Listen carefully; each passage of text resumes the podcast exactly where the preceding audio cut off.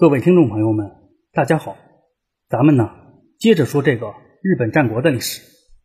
上一回我主要是对小笠原流弓马术的起源做了些补充，也用了相当的篇幅来解释了地方守与地方守护的差异。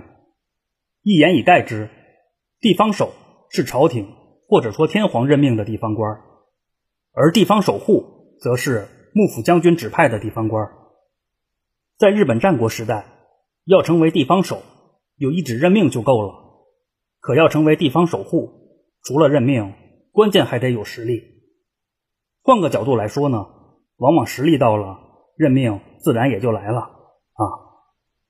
相比于传统的地方守，新兴的地方守护无疑更适合在战国乱世生存。可地方守，或者说律令制体系下的各种官职，却仍然具有存在的现实意义。尤其对于那些出身不好或是没有名分的地方实力派来说，获得朝廷的认可，无疑是一种提升身份的捷径。即便此时的朝廷已经形同虚设，退一步说呢，这也算是一种虚荣。或许正是因为有这种需求吧，出卖律令制官职，逐渐发展成了一门生意。呃，当然，准确点说呢，我更愿意称之为是谋生。因为“生意”一词，多少会给人一种资本家逐利的感觉。可“谋生”一词，就先天自带了某种落魄感。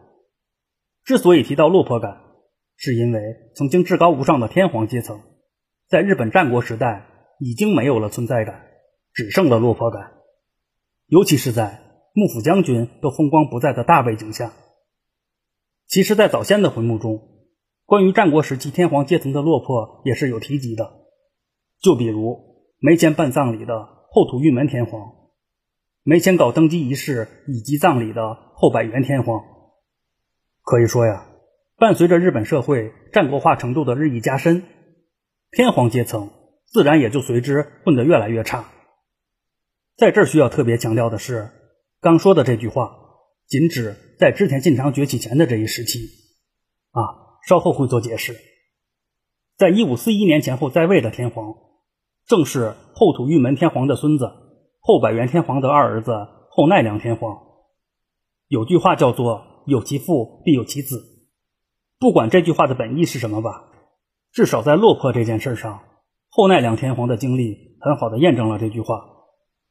想当年，正是因为没钱，后百元天皇的登基仪式拖了二十多年才办，而后奈良天皇的登基仪式也是拖了十多年才办的。另外，后百元天皇死后，其尸首是停放到腐臭才下葬的。在这一点上，后奈良天皇也没好到哪儿去。据说呢，他的尸体也是停放了两个多月才下葬的。事实上啊，自后奈良天皇的爷爷后土御门天皇开始，天皇就已经混得很惨了。别的不说，恐怕连温饱都是问题。仅从在位的时间来看呢，这个后土御门天皇。正是日本战国时代开启后的第一任天皇，到他孙子后奈良天皇当政时，恰逢织田信长崛起前，群雄争锋最为纷乱的这一时期。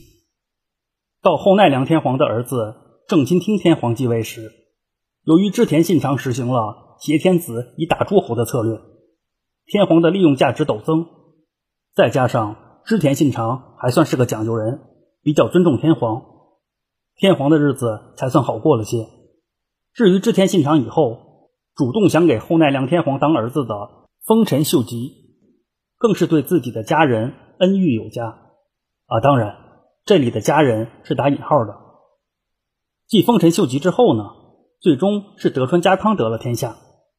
伴随着战国乱世的结束，江户幕府的日趋稳定，天皇阶层的生活才开始变得越来越好。综上所述吧。如果把历代天皇的落魄生活画成一个曲线图，那后土御门天皇、后百元天皇及后奈良天皇这祖孙三代，就是处在了曲线图波谷位置的倒霉蛋，而后奈良天皇很可能是这个倒霉蛋组合中的 VIP 中 P。在某种程度上啊，完全可以说后奈良天皇正处在了黎明前最黑暗的阶段。关于后奈良天皇生活拮据的故事有不少。就比如广为流传的后奈良天皇手抄佛经换钱的故事，以及后奈良天皇喝不起酒的故事。事实上，关于后奈良天皇手抄佛经一事，还有其他说法。后奈良天皇有可能只是躺枪了，具体的咱也不去探究了。可后奈良天皇喝不起酒的事儿是确有其事的。在一五三二年前后，后奈良天皇原本兴致勃勃的要举办一个赏雪宴会，最后却因为酒不够又买不起，索性呢就赏了场雪了事儿了。脑补一下后奈良天皇带着臣属赏雪的画面，除了清冷，也就剩尴尬了啊。除此以外呢，还有后奈良天皇修不起皇宫，后奈良天皇的宫女靠出卖色相补贴家用的传闻等等。总而言之吧，视听时代天皇及朝廷的开支，原则上都应由幕府支付。可是，在幕府将军都混不下去的大背景下，恐怕来自幕府的钱，就算能按时支付，基本也就是个低保的水平。换个角度看问题。可以说，正是因为幕府有这种资助天皇及朝廷费用的压力，如果天皇能自己解决一部分费用，幕府方面自然是乐见其成的。因此，对于天皇赚钱的事情，幕府索性也就睁一眼闭一眼的默认了。甚至啊，当天皇不努力时，幕府还会助推一下。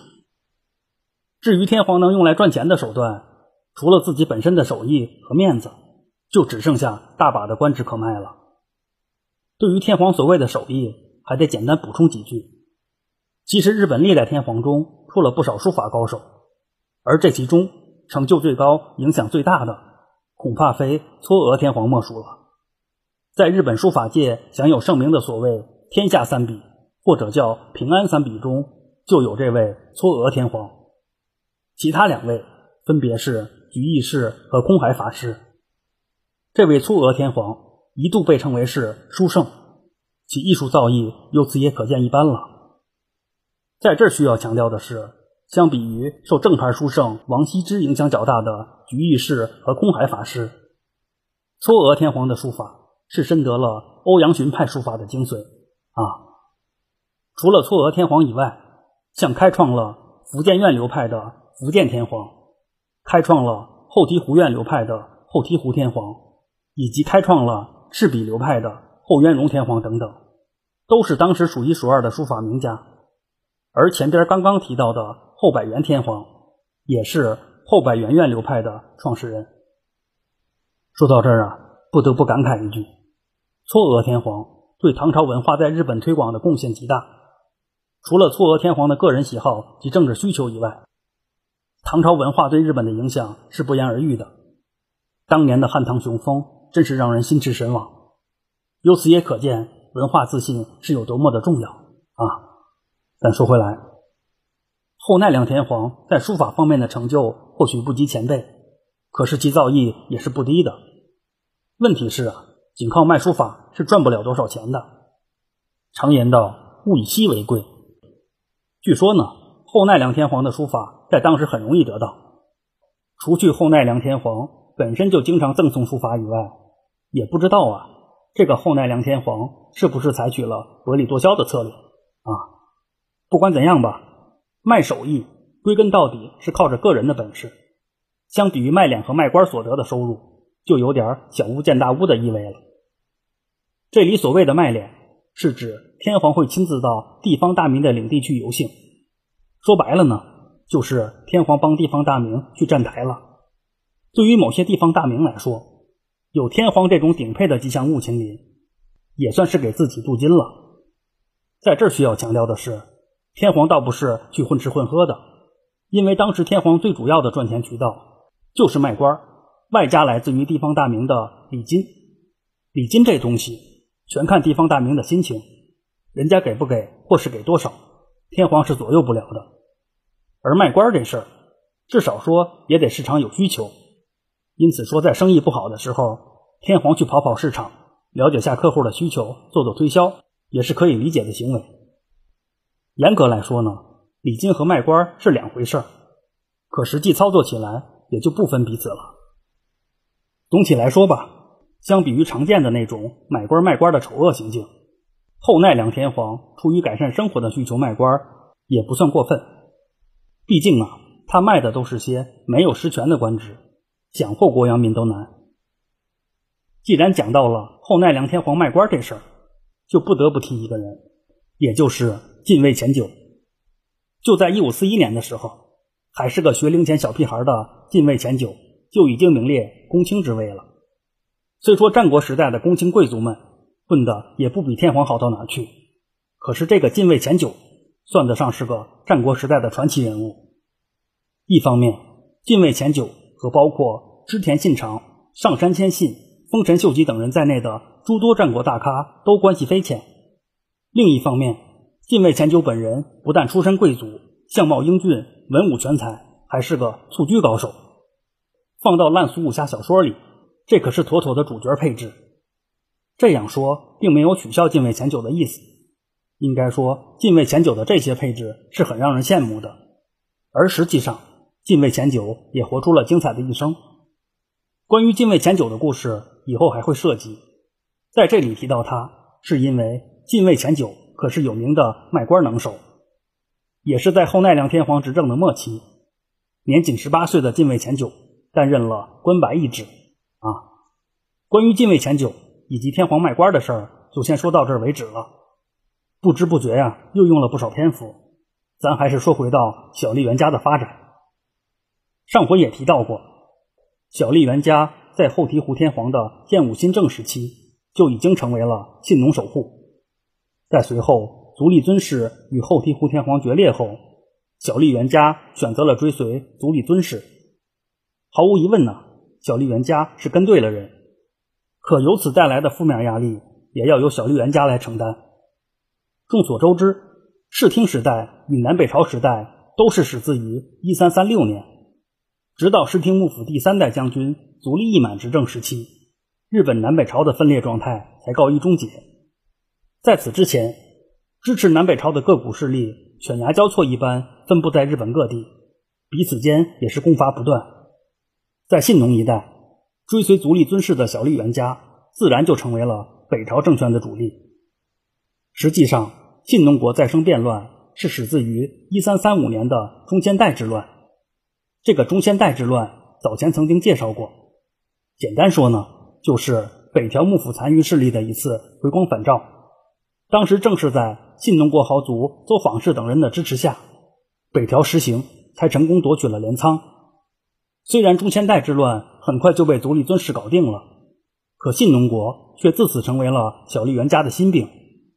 因为小笠原家要想成为真正意义上的信浓守护，就要先搞定信浓当地的豪族势力，而这其中，邹访氏无疑是最为活跃的，既支持北条实行叛乱失败后。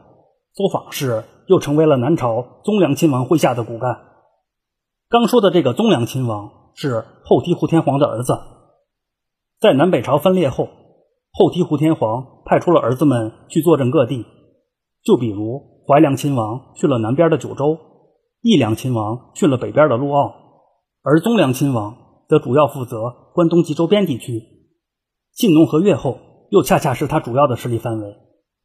虽说北朝足利尊氏取得了绝大多数武家势力的支持，可是南朝的后醍醐天皇毕竟是公认的正统，尤其是在南北朝分裂之初，南朝一方还是很有实力的。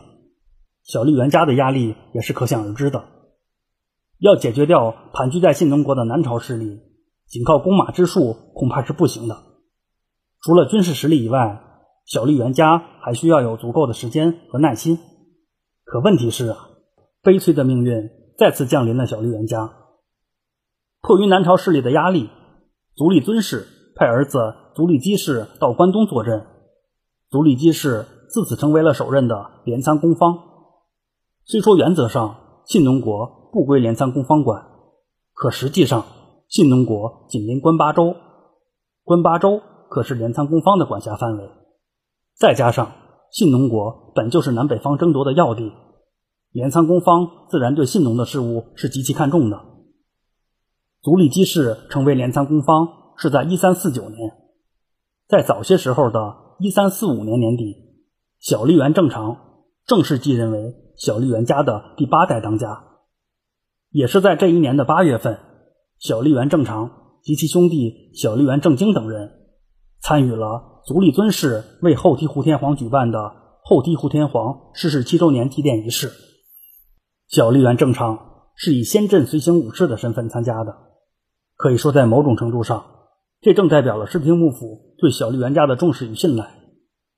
而带领着小笠原家取得了这一地位的关键人物小笠原真宗，也就是小笠原正常的老爹，在一五四七年的时候去世。